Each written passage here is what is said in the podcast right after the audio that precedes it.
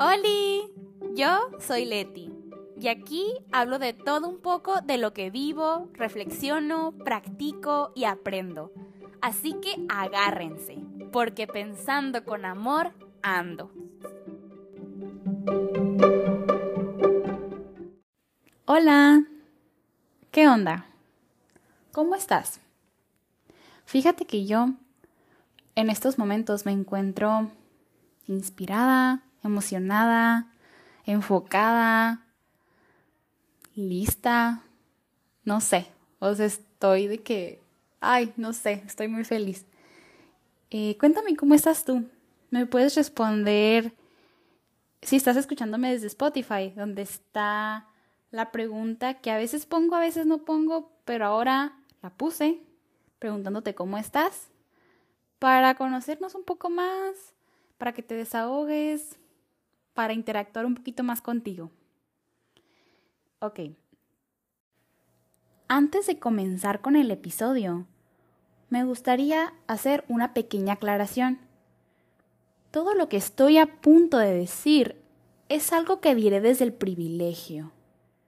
Estoy consciente de que esto, esto que voy a decir, aplicarlo, etc., no es para todas las personas. Incluso puede que no sea siquiera para quienes sí tienen privilegios. Aplica para todo el que conecte con lo que digo, para quien le resuene y claro, para quien le sea posible aplicar todo esto que les invito a aplicar. Muy bien, ahora sí.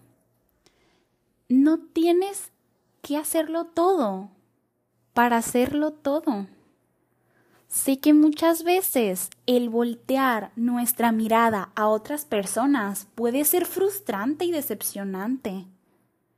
Y les miramos las cosas que ellas hacen y que nosotros no. Y nos sentimos mal. Como si existiera un manual de qué debes hacer si tienes X años en caso de no cumplir con los impuestos que haceres, nos autonombramos como flojos, cero ambiciosos, cómodos, especiales en un sentido negativo, etc.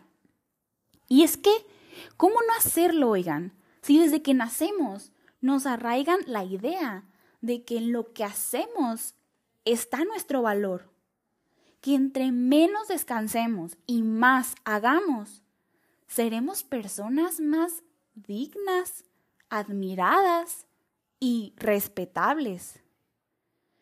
Para la sociedad occidental en la que muchos vivimos, una persona que no hace nada o no hace las, entre comillas, suficientes cosas, es floja es por eso que nos sentimos incómodos por descansar. Y es por eso que muchas veces optamos por hacer unas cosas que son las cosas que producen algo, por otras que son las cosas que no producen algo tangible.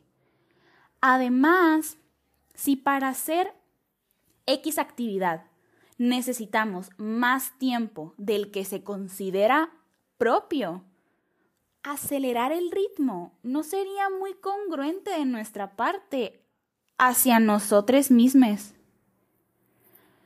Probablemente eso nos genere estrés y frustración y hacer que nos llamemos raros, inservibles, lentos y por ende insuficientes. Y cuando sentimos que no somos suficientes, se modifica nuestra forma de relacionarnos con nosotros mismos y con nuestro alrededor. Se presentan mecanismos disfuncionales, se crean ciertas creencias limitantes que terminan modificando nuestra conducta a una que nos haga daño. En un mundo en el que se aplaude el ir corriendo, claro que todos vamos a querer correr. ya sea para pertenecer o lo que nos han dicho que vamos a conseguir si seguimos ese ritmo. Que vamos a ser exitosos y podremos vivir una vida feliz y plena. Habrá quienes se adapten más a este ritmo de vivir que otros. Pero la verdad es que no estamos diseñados para correr y producir todo el tiempo. Esta inmediatez la podemos observar en muchas partes. En los negocios de comida rápida, en los nuevos ejercicios que se caracterizan por ser de alta intensidad durante cortos periodos de tiempo, en el Internet, en lo veloces que son nuestros dispositivos electrónicos, en las redes sociales como TikTok, en nuestra impaciencia al atorarnos en el tráfico, en nuestra indisposición por construir relaciones, por el tiempo, esfuerzo y dedicación que demandan, etc. Y bueno, volviendo al punto inicial, quiero que cuando quieras darle la bienvenida a algo nuevo en tu vida, ya sea que te animaste a estudiar, a mover tu cuerpo, a comer diferente, a emprender, a trabajar, a meterte a un nuevo hobby, etc. En fin, una práctica o actividad, te invito enormemente que antes de que tomes una decisión, te detengas y te preguntes, número uno, ¿por qué lo quiero? Porque todo el mundo lo está haciendo menos yo. Porque me han dicho que tengo que hacerlo. Porque me llama la atención, me emociona y me entusiasma. Dos, ¿Para qué lo quiero? Para pertenecer, sentirme suficiente, para no ser juzgada por no hacerlo, para sentirme más segura y tener más bienestar, para retarme. 3. ¿De dónde viene este deseo por abrirle la puerta a X cosa? De mis amigues, familia, de mí misma. 4.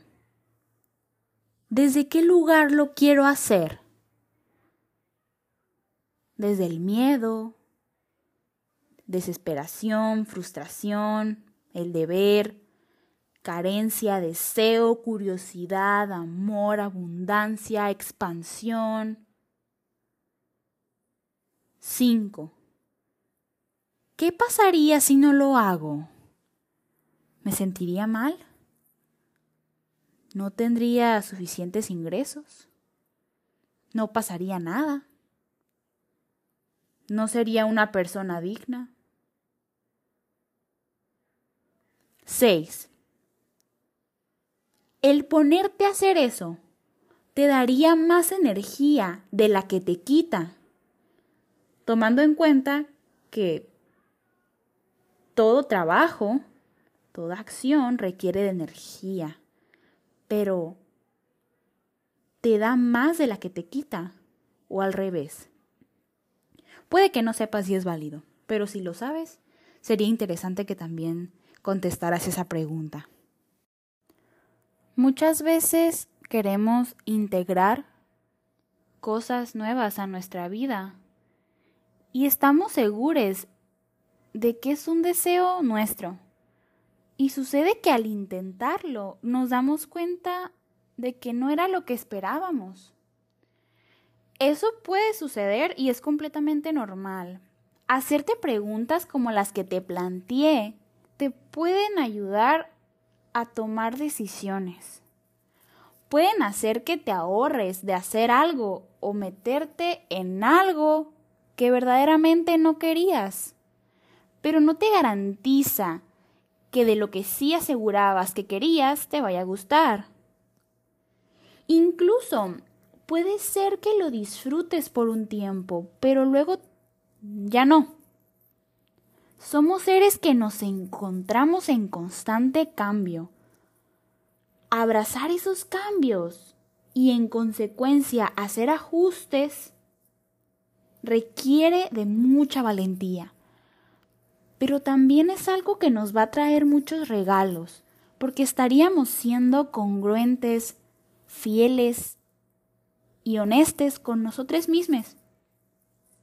Y cuando estamos en sintonía con nosotros, atraemos abundancia, expansión y paz. Es cuestión de reflexión y práctica. Y bueno, supongamos que ya tienes eso que estás seguro que quieres intentar hacer y ya te aseguraste de que lo harás por las razones adecuadas. Antes de ello, es importantísimo que conectes con tus necesidades. Si no cubres tus necesidades, ¿cómo esperas hacer otras cosas? La adición de esto que vas a empezar a hacer debe de sumarte y no debería de sacrificar el que satisfagas tus necesidades, ya que son la base para mantenerte en un buen estado. Hablo más de esto en el capítulo 11, tu lista de essentials. Y sabes, Vinculado con esto de las necesidades, podrías preguntarte si dicha cosa que te quieres aventar es necesaria, ya sea por cuestiones económicas, de salud, de espiritualidad, de realización personal, etc. O si es algo extra que no vale la pena y que por tu situación actual, en todos los aspectos, podrías descartarla para priorizar otras cosas que son más importantes. También es cuestión de autoconocerte en cuanto al tema de la productividad. ¿Cuándo eres más productivo? ¿Mañana, tarde, noche? ¿Cómo eres más productivo? Haciendo muchas cosas, haciendo pocas cosas. Y toma en cuenta esas respuestas para saber qué sí vas a priorizar hacer en determinado plazo y qué vas a dejar para después. Otro aspecto que entra en esta parte del autoconocimiento que considero relevante antes de integrar esa actividad de nuestra vida, podríamos preguntarnos la cantidad de energía que requerimos para hacer las actividades que hacemos en nuestro día a día. Las que son recurrentes y que podríamos decir que ocupan un espacio considerable en nuestra vida el día de hoy. Hablo más de esto de la energía en el episodio 3, tu energía como tu guía para vivir plenamente. Y bueno, supongamos que ya hiciste todo esto y que te animaste a hacer eso. Necesitamos saber cómo le cayó eso a tu cuerpo, a tu mente y a tu corazón. Para ello, pregúntate, ¿cómo me ha hecho sentir esto nuevo que acepté en mi vida? ¿Me da más paz, calma, emoción y satisfacción? o me genera estrés, frustración, inconformidad y desmotivación. ¿Me suma o me resta? Si te suma, es ahí. Y si te resta, sácalo de tu vida y apuesta por otras cosas. Agradezco mucho que me escuches. Espero te hayas quedado con algo que te haya sumado de este episodio. Bye.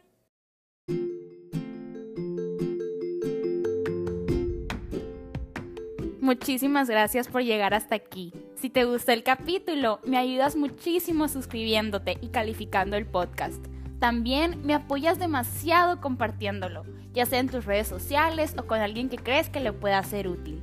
Recuerda que cada viernes a las 5 de la tarde, pensando con amor, ando. Así que esténse pendientes. Les amo, bye.